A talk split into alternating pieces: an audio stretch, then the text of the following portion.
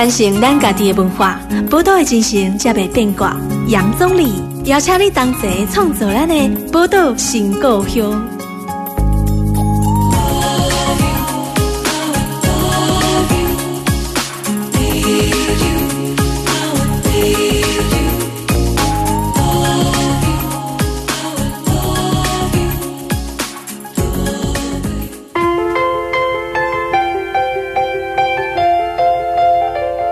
欢迎收听宝岛联播网 FM 九九点一大千电台，宝岛新故乡，大家好，我是宗澧。今日咱宝岛新故乡要来为听众朋友来讨论的是咱的音乐这个主题哈。这礼拜呢，我们要来讨论的是音乐如何介入我们这个世界。那其实我们在讨论到音乐这个主题的时候，其实我们过去也跟听众朋友介绍蛮多不同，尤其是从台湾的角度去介绍我们自己台湾的有关于比如说。威权时期的一些禁歌的部分嘛，我想很多听众朋友都还蛮熟悉的。那不过今天谈的这个主题，我觉得更大了。音乐如何来介入世界？哈，主要是因为呃，我们可能大家就觉得说，哎，我们介绍这音乐好像很多不少都还偏向比较，大家会以为是介绍社运音乐，但其实也不然。因为其实音乐本身它有很多创作，可是也有可能就是被这个社运来使用，它本来。并不一定是为了社运而存在，或者当然也有可能一部分的歌曲是因为，呃，音乐人有感而发创作出来，然后放在这样的呃时代的氛围脉络里面啊，或者是也或者是说当时的一些大家关注的一些社会议题，所以大家会觉得把它当做社运音乐。可是音乐跟世界跟这个社会的关系到底如何？我们今天好好来探讨一下，从世界的角度来看，六七年代以来。整个西方的摇滚革命，他如何去撼动世界？那有哪些影响我们非常剧烈的一些音乐人的故事？我们今天会来跟听众朋友好好介绍。首先，先来邀请我们今天的跟我们一起语谈的来宾哈，老诺，欢迎各位听众，大家好，主持人好，啊，我是老诺。其实老诺他是我们台中中部地区哈独立音乐非常重要的这个人物了哈，他自己也做了关于这个 live house 啊，或者是。创办各式各样的这个音乐季的活动，所以当然对音乐的了解是非常熟的。不过，我想说先来谈一下，就是说我们其实在谈到六七零年代的这个西方摇滚乐，其实影响到我们。它虽然看起来好像蛮久的，六零年代的话，应该是基本上弄五十几年以上啊，嗯，哦，五十年以上的历史。可是为什么这么久远的音乐的发展会持续影响到现在？我觉得它还是有一些脉络可循的。我记得这个作家张铁志哈，在他的著作一本书叫《声音与愤怒》，他有描述六零年代说，这个年代呢是追求平权、反战、爱与和平的年代。然后他也说，这也是一个青年反叛文化的崛起。哦，所以这个六零年代真的有它的一个指标性意义。然后，六零年代其实在整个世界上，呃，因为二次世界大战后，其实有一波的婴儿潮，那。这个世界包含了在美国，美国自己就有黑人的民权运动啊，然后反战的运动，甚至性解放的社会运动等等，那都是去冲击美国社会。那整个欧洲也是，欧洲包含了六八革命啊，捷克的布拉格之春这些，甚至整个一九六零年代，我们看到日本也有安保的斗争。那还有中国文化大革命，其实在一九应该也是一九六八年达到最高峰。那相较于那个时代的台湾，因为我们台湾也有白色恐怖的这个威权统治哦，所以其实台湾社会相对六零年代是蛮安静的。可是这个世界这么躁动，那我们还是有必要好好来了解了哈。如果以这个音乐来讲，老诺，你知道说像六零年代这个摇滚乐的发展，大概那个年代大家都是听哪方面的音乐吗？其实那个年代就是很多摇滚乐才是刚起步啦，也是刚起步，对，刚起步，那就是。以前我们摇滚乐可能没有像就现在就是壁垒分明的说什么分的超细的啊，分的、欸、现在算是比较壁垒分明，因为我们很多东西都是慢慢转变嘛。啊、那你有可能可能这一代我们 我自己觉得啦，可能这一代突破不了上一代吧，你可能就会想了一个新的 哦，真的想一个新的新的摇滚名词出来这样子，所以你可能看。很多六七年代乐团，它里面的歌曲它包含了就有很多的元素，就是可能甚至于很多金属乐也是从那里开始慢慢萌芽。嗯，就是说你你在它的像齐柏林飞船那里面，你可能听得到迷幻的东西，你也可能听得到金属乐的前身。那就是说有很多就是。其实，在六七年代，可能一个乐团玩的东西，它就是涵盖了很多。对。但是可能后来慢慢的，大家会把它细分。你可能后来甚至于，以我比较常听的金属乐，它可能分了很多种金属这样子。嗯嗯。就像有一个文化部委托人家做的一个什么效果器的那个分布图。嗯。对，它像说它闪灵生出海克力斯，就是有点莫名其妙。对，就是它是。它是不可能是这样生的，因为金属乐是分很多种的，对，还有再细分呢。对，它细分很多种，嗯、对，对对，不是说很容易的一语就是一个词就一个词就可以说啊，就是说包含全部。闪灵可能是一种金属，可能现在台湾玩最知名的，对，但是它怎么样跟呃台中的像海克力斯这种是完全就是在我们金属乐里面是完全不相干的，不太相同的。以现在来讲的话，对。当然了，如果你回到很早以前，它可能统称都是金属乐，但它现在它可能差一点，它就是 不太一样。对，那所以每个年代其实呃有很多不同解释的方法。那那个时候其实慢慢摇滚乐才刚刚开始整个要蓬勃发展这样子。那像刚刚中里也有聊到，那其实也可以推荐一下啦。那个 Apple TV 有一个一九七零纪录片，那它就是在。讲就是整个音乐怎么去介入这个世界，是。那你可以发现，其实不止摇滚乐，可能也有黑人的音乐啊，就是可能也有很多灵魂乐，还有什么各式各样的，像雷鬼。对。那这些其实都有各式各样的音乐，它其实都有介入，想要去改变这个世界。对。那大家透过音乐啊来去诉说一些议题。嗯。那可能刚像刚刚讲的，就是反战，然后种族，因为那个时候刚好就是美国那边。呃，刚好也是等于就是黑人的人权的议题，对啊，也在趋于剧烈这样子。对，那这类的议题其实，在七零年代蛮蓬勃的，然后后来反战也是一样嘛。对对对。那在那个时代背景里面，我自己个人觉得啦，在音乐这个圈子里面，就分出了两个形态的状态。那一个就是像说，他就是很直接的、很直白的，那他就是要去抗议这个世界的不公。直接挑战现在世界的问题。对对对对对，那他可能就会用音乐来当他的武器，嗯，然后号召群众，对，那之类的啊，然后很血淋淋的把所有的控诉都写在歌词里面。对对对对对，在那个年代，那那另外一派就是可能他就是去向往乌托邦的生活，那他可能就会走走到就是他可能歌词里面不晓得他在讲什么，但是他可能他就是一种有有一点一种逃避，有一种一种是想要。过自己的生活方式，那不要管这个世界发生什么事，那再去找一个，就是那个时候有乌兹达克，就是很知道的，乌兹达克就是对典型的，对很典型的。其实他大部分的人是，我个人是觉得大部分人是去讨论，去想要去找到一个属于自己理想中的一个，他有点乌托邦呢。对，那他觉得这个世界疯了这样子，对，所以他其实是。大概可以分成这种两两派的形象出现的。对，因为你刚刚也提到，像比如说真的很有名，就是这个乌斯达，他的这个音乐节的活动，其实他就是标榜着什么爱与和平。对，那 其实很多人讲说，这爱与和平应该是做爱与和平。啊，对啊，所以 对，那就是一个很比较虚幻，然后比较虚无的一个状态。对，就可能觉得这个世界他做不了什么，但是他讨厌无力改变。对啊，他讨厌这个世界。嗯，对，他有点。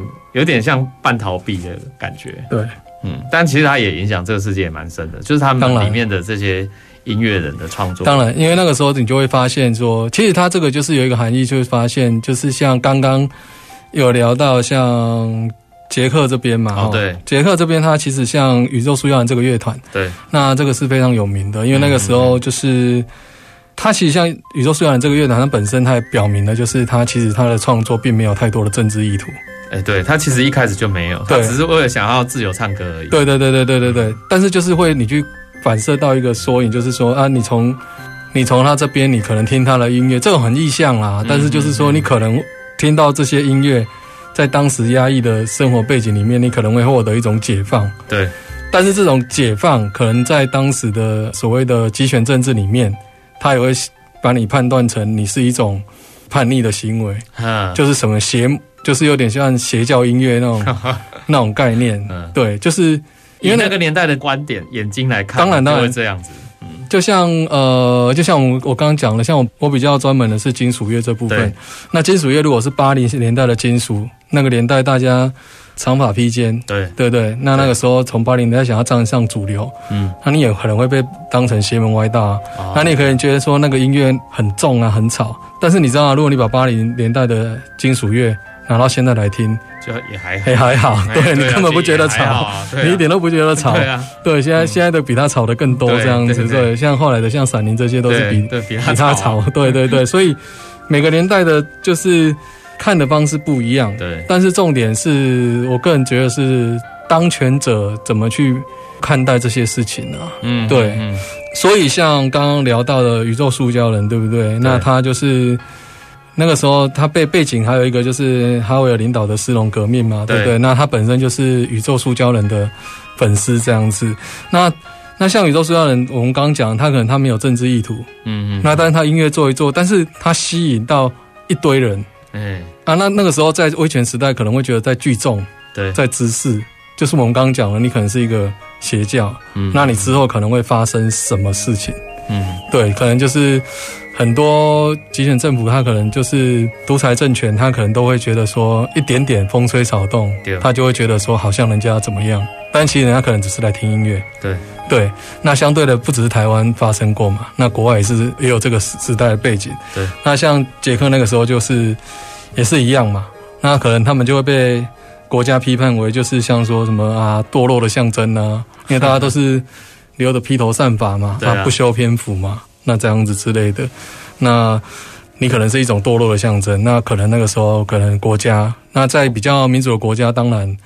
可能只是社会会用鄙视的眼光看你，但是在极权国家可能就不一样，那你可能就莫名其妙被抓去关。有可能，比如在捷克或东欧的国家。对，嗯，那你可能就是稍微被抓到一点小辫子，你可能就被抓去关。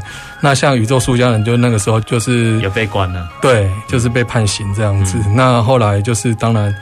哈维尔就是用这个事件，然后去发起了这些啊斯隆革命，然后后来也有什么一些联署活动，以后就引发后续的效应。对对对对对，对。所以其实这个宇宙塑胶人影响捷克蛮大的。对，有些时候就是可以可以这么样讲，因为只是一个单纯的乐团，对，然后他只是想要自由的演唱而已，结果没想到被关了。关了以后，然后结果还有一个哈维尔，因为是他的粉丝对乐迷，他就。恭喜大家都没送你啊！对啊，然后就就是没送，然后就是一堆人就开始串联啊，对，就开始有就这一波革命就出来了。对，所以这种东西我会觉得，就是有些时候是有些时候音乐的影响，它可能不一定是说它一定要很直白的。去反映一些事情，对。但是像这个事件，你就是可以看到，就像我们刚刚讲乌兹达克，或是说宇宙塑胶宇宙塑胶人的事件，也就是说，他们其实很多东西，它可能表面的象征没有说很明确的说啊，我一定要针对哪些议题，对。但是它另外一方面，它可能就让你看到，其实啊，人最基本的应该就是自由这个东西嘛，对。让你基本人权就是你应该享有基本的自由这样子，但是你可能。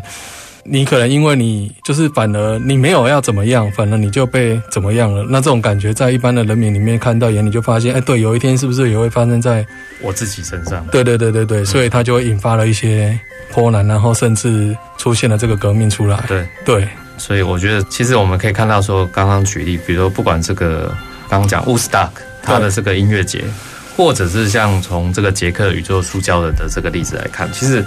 这个音乐跟时代会有当时的那个时代氛围脉络，都会有一些结合。对，然后这些东西不一定是本身是很有政治性的，而是可能就因为一些刚好，我觉得有时候是叫做历史的偶然，然后让你造就了说，它可能我们今天从这个二零二二的今天再去看的时候，就会觉得说啊，原来当时是这样。好，那它刚好就是一个历史偶然契机发生。我们先休息一下，下一段节目马上回来。传承咱家己的文化，宝岛的精神才袂变卦。杨总理邀请你同齐创作咱的宝岛新故乡。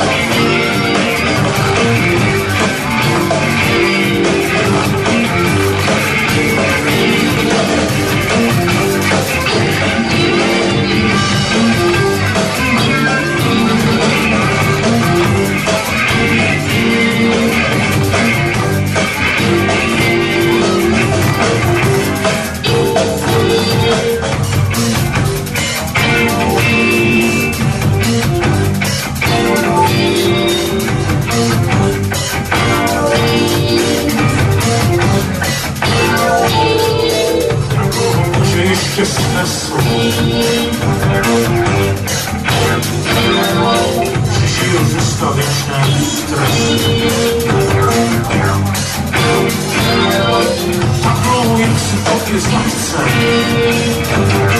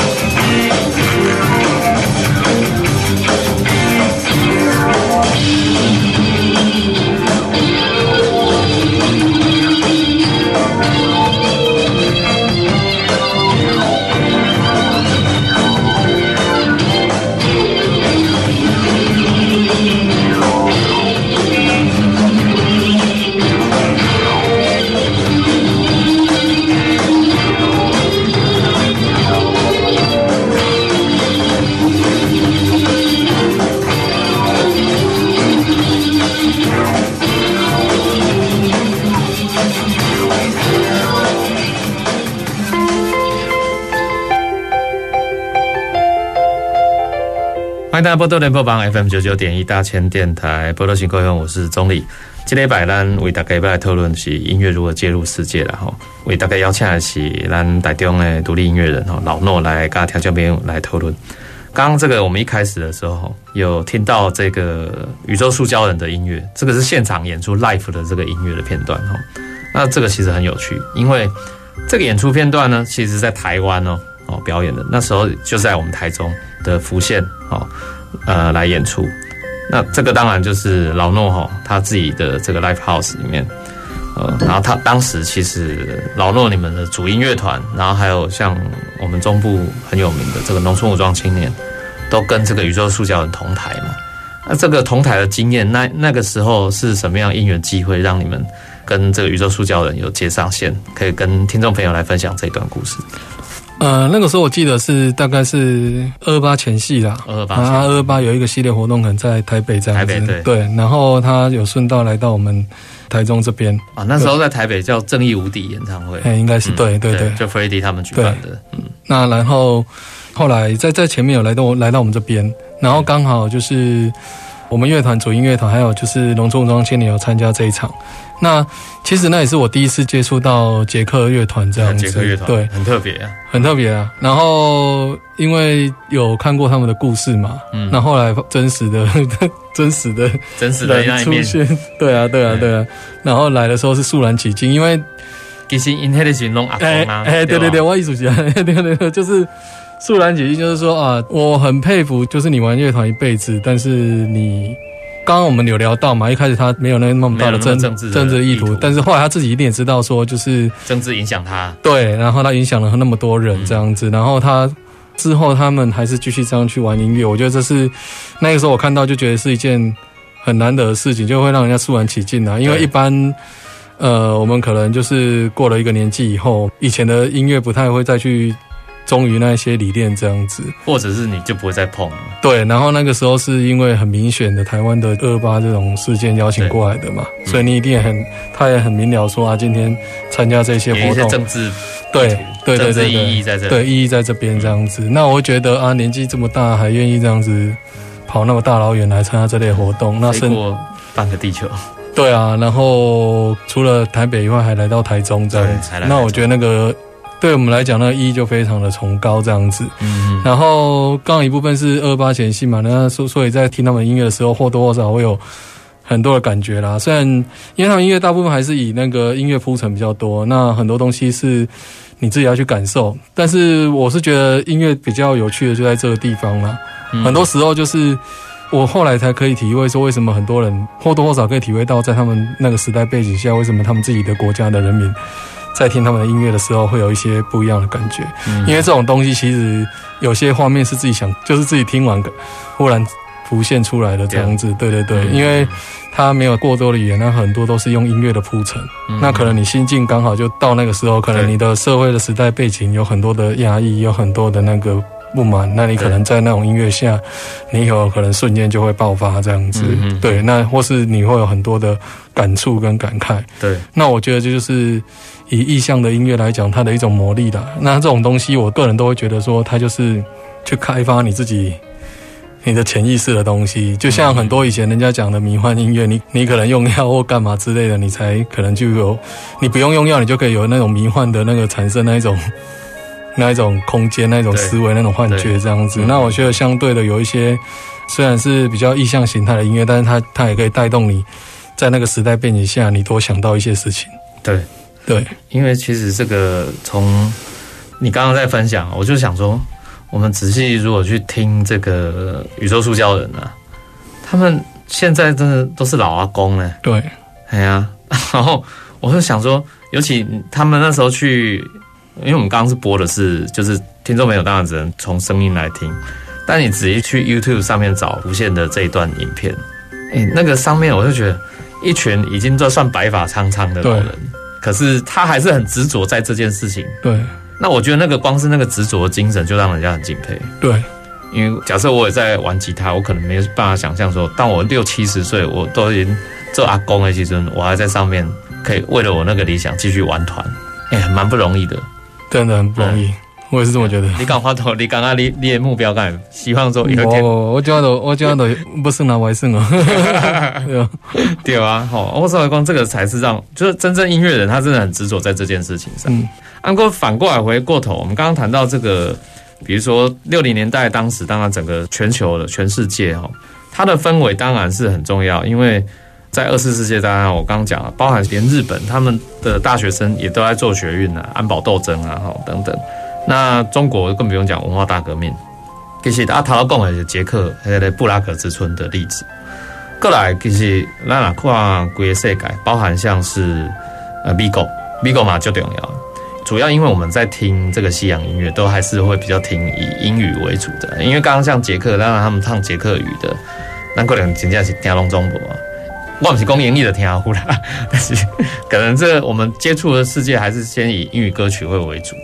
英语歌曲，我觉得美国就六零年代又扮演很重要的角色。因为其实像呃六零年代之前，那时候其实美国也有民歌的复兴运动啊，他那个民谣复兴其实也有很多。是蛮有社会意义，就是它当然也是可以说，我们可以说它作为抗议歌曲。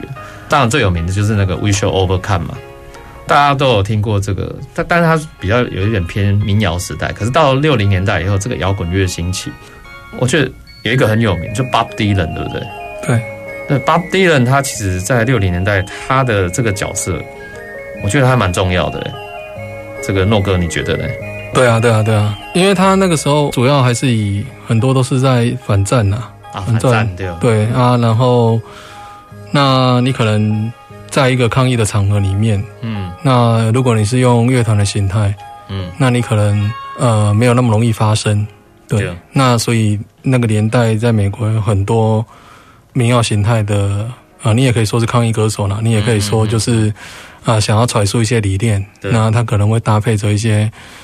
场合，然后去发表一些言论，然后歌词里面也有很多就是以现在社会议题的现状为主。对。对，那我那个时候小时候去接触到的时候，我就觉得说哇，原来就是在啊六七年代就在美国有这么一个这么大的景象这样子。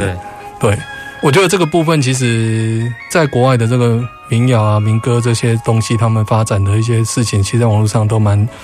找得到它的历史脉络的，嗯嗯，那我反而是想要跟听众去分享，就是说，其实在我一个一我的一个个人经历，其实我在小时候比较常接触的是西洋音乐了，对西洋音乐，对，然后也开始去了解西洋音乐它带来的一些时代的意义这样子。嗯，那其中第一个，那我就是有一个反差很深的，就但是我听完以后，我就会来去看台湾这一部分。嗯，对，那所以那个时候我就觉得，哎，我对。国外的抗议歌手，在民谣歌手就觉得他们的理念很好，很喜欢。嗯、然后我就开始去去反看台湾的那个时候，我刚好是小时候，对我我一九七六嘛，所以大概在小时候的时候，我就开始去听一听听。像想刚好那个时候就流行台湾开始流行校园民歌这样子，哦、对，然后就觉得哎、欸、奇怪。为什么我的校园民歌跟 跟国外的民歌是完全不一样的？那些喜欢叫进化歌曲，爱 进化人心。哦，进化歌曲，哎，对对，进化歌曲。但今年这么毛盖起来，那咱台湾的民歌进化歌曲，就是你要和平理性。基本上，我们如果用现在的词来谈，它就是和平理性。然后，但是其实就是不痛不痒了。对啊，啊，甚至于后有烧到这个社会的痒处，就是不知道这个社会到底真正发生什么。不过后来，当然台湾的民歌后来有一些所谓的不太一样的转变，可能就是杨祖君他们来，或者是像是做美丽岛的这些歌曲，对，就开始有一点不一样。但是基本上普遍来讲，民歌好像还是比较不痛不痒。对，然后。甚至于我那个时候连那个杨祖君教授的那个音乐都没有听到，嗯，对，然后是后后来他来我们店里做讲座的时候才发现，他原来有这一块的声音存在，嗯，应该说我那个时候听到的民谣民歌已经偏向是属于校园民歌，是校园民歌，对，对啊，校园民歌时期是小清新。更惨，对，就是校园民歌就是只有情情爱爱，然后就是就是好像一个歌舞升平的年代这样子，那。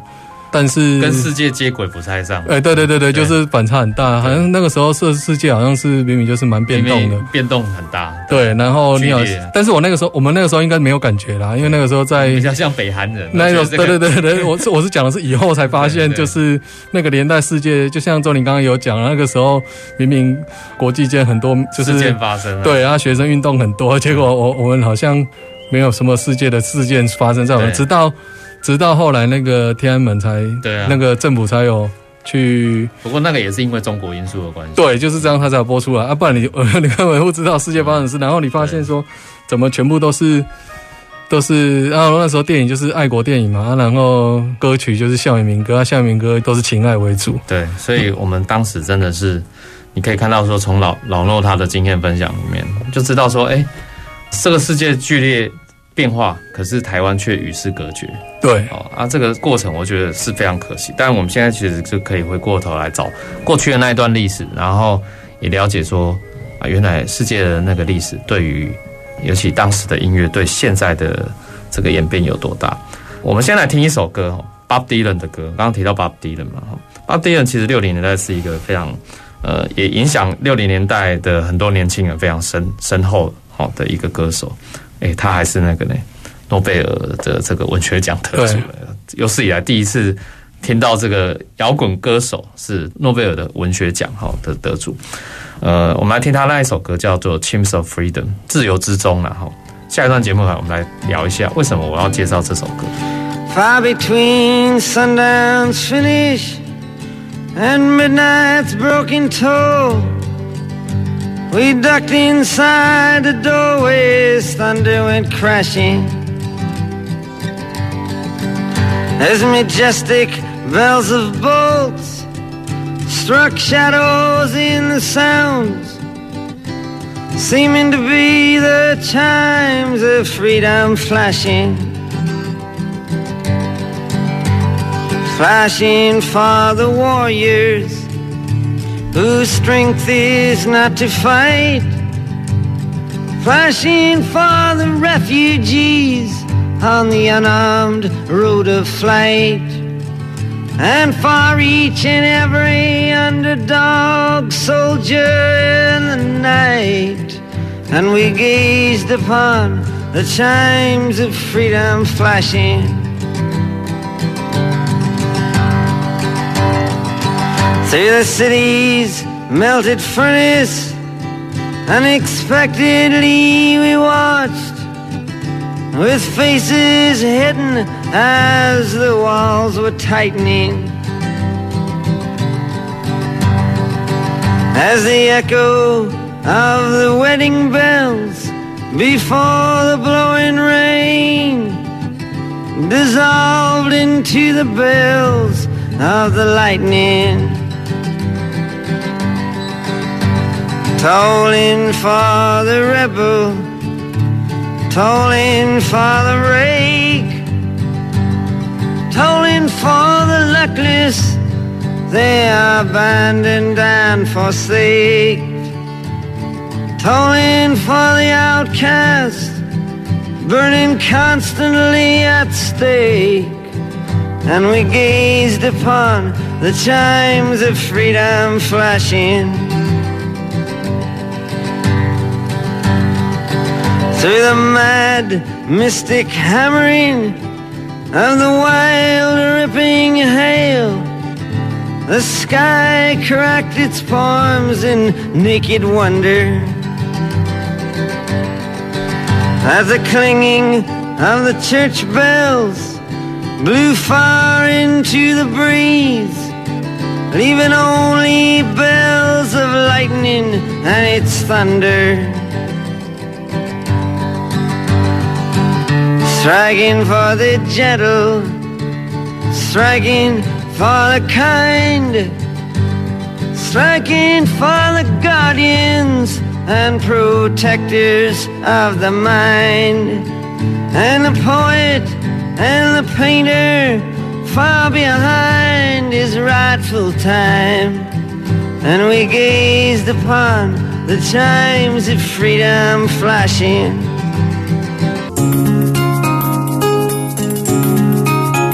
传承咱家己的文化，宝岛的精神才袂变卦。杨总理邀请你同齐创造咱的宝岛新故乡。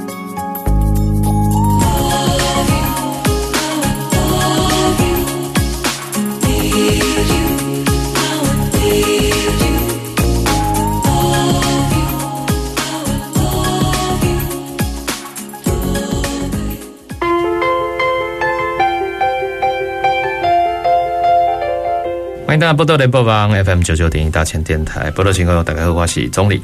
今日咱为大家要来讨论是哈，这个音乐如何来介入世界哈啊，探讨这个六七零年代以后持续在影响这个世界的许多音乐人的故事啊哈。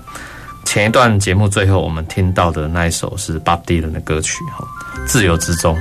为什么我会播《自由之中》啊？其实《自由之中》呃，我们讲 Bob Dylan 他影响蛮深厚的。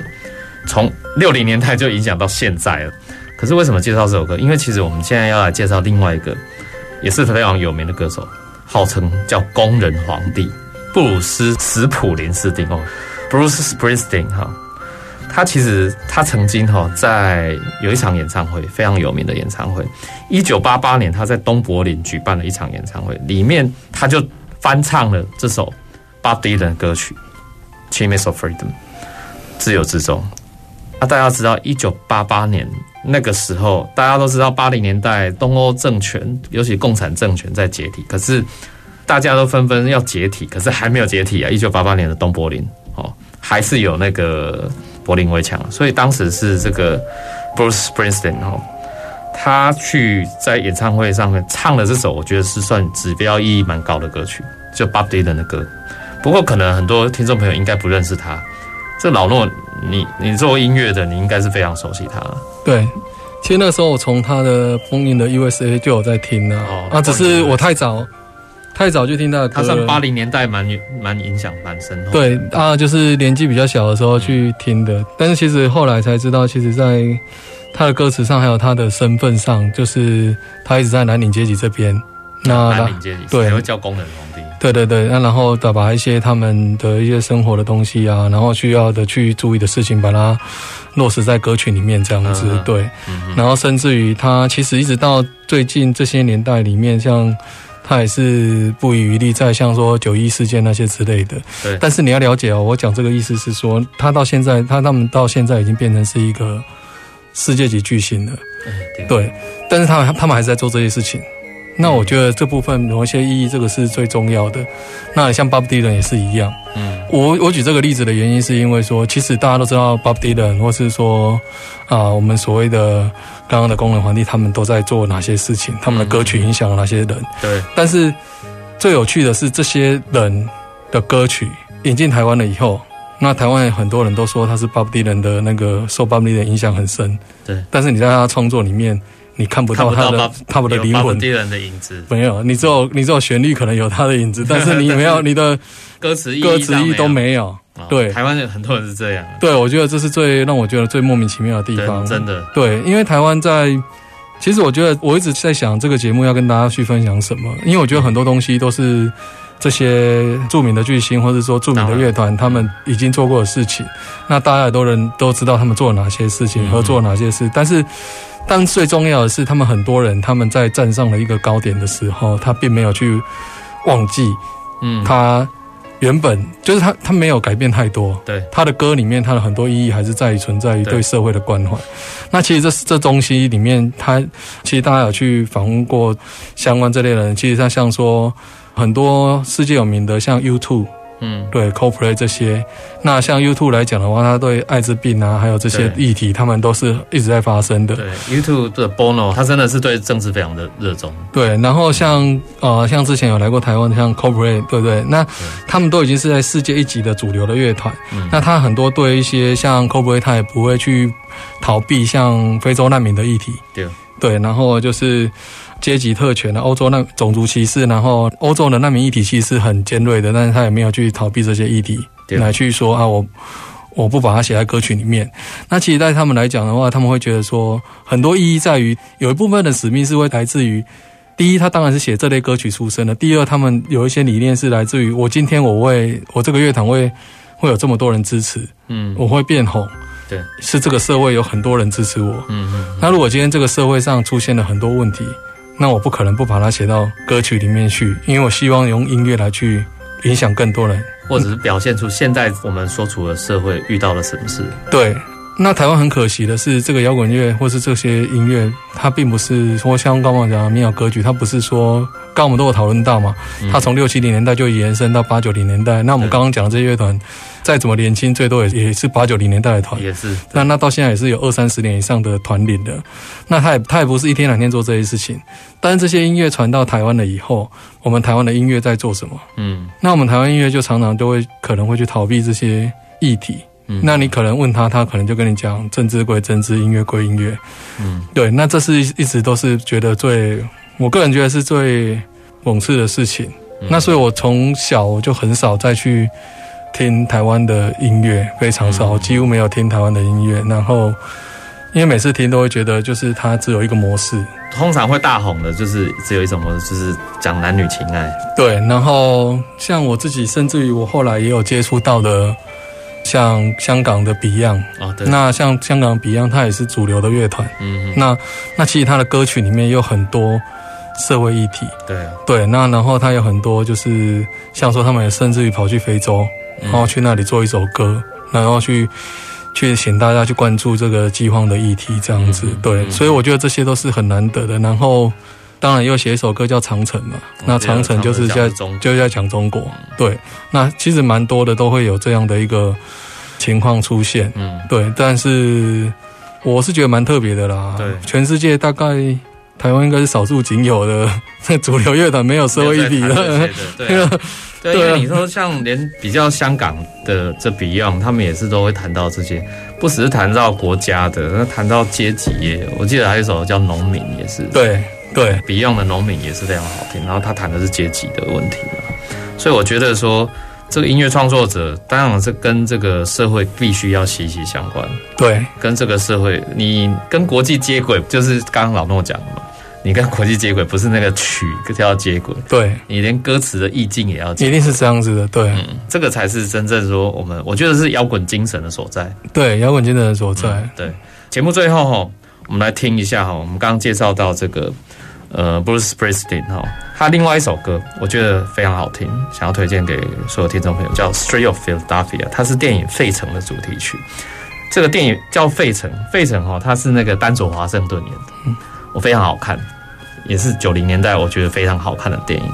毕竟我们是九零年代长大的嘛。对。啊，他讲的其实是艾滋病患者的故事。那我觉得其实 Bruce Springsteen 哈，他透过创作这首歌，也其实他就是要做这首歌，表达说对于这个社会，比如说当时的这个艾滋病的这个议题，他的一些社会关怀，他其实就是写在歌里面。对。我觉得这个就是一个呃，我们看到的摇滚精神的所在了哈。今天非常谢谢老诺。好，谢谢大家。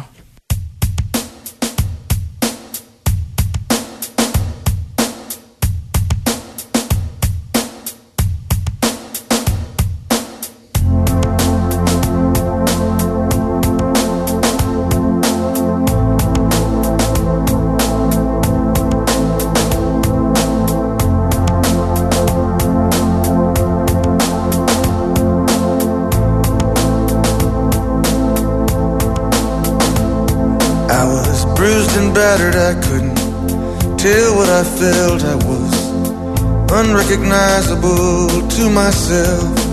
I saw my reflection in a window and didn't know my own face. Oh, brother, are you gonna leave me wasting away on the streets of Philadelphia.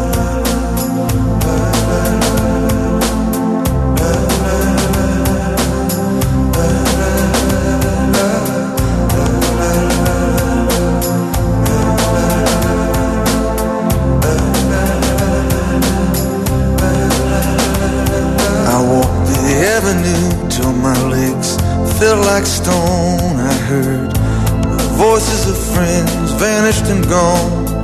At night I could hear the blood in my veins, just as black and whispering as the rain on the streets of Philadelphia.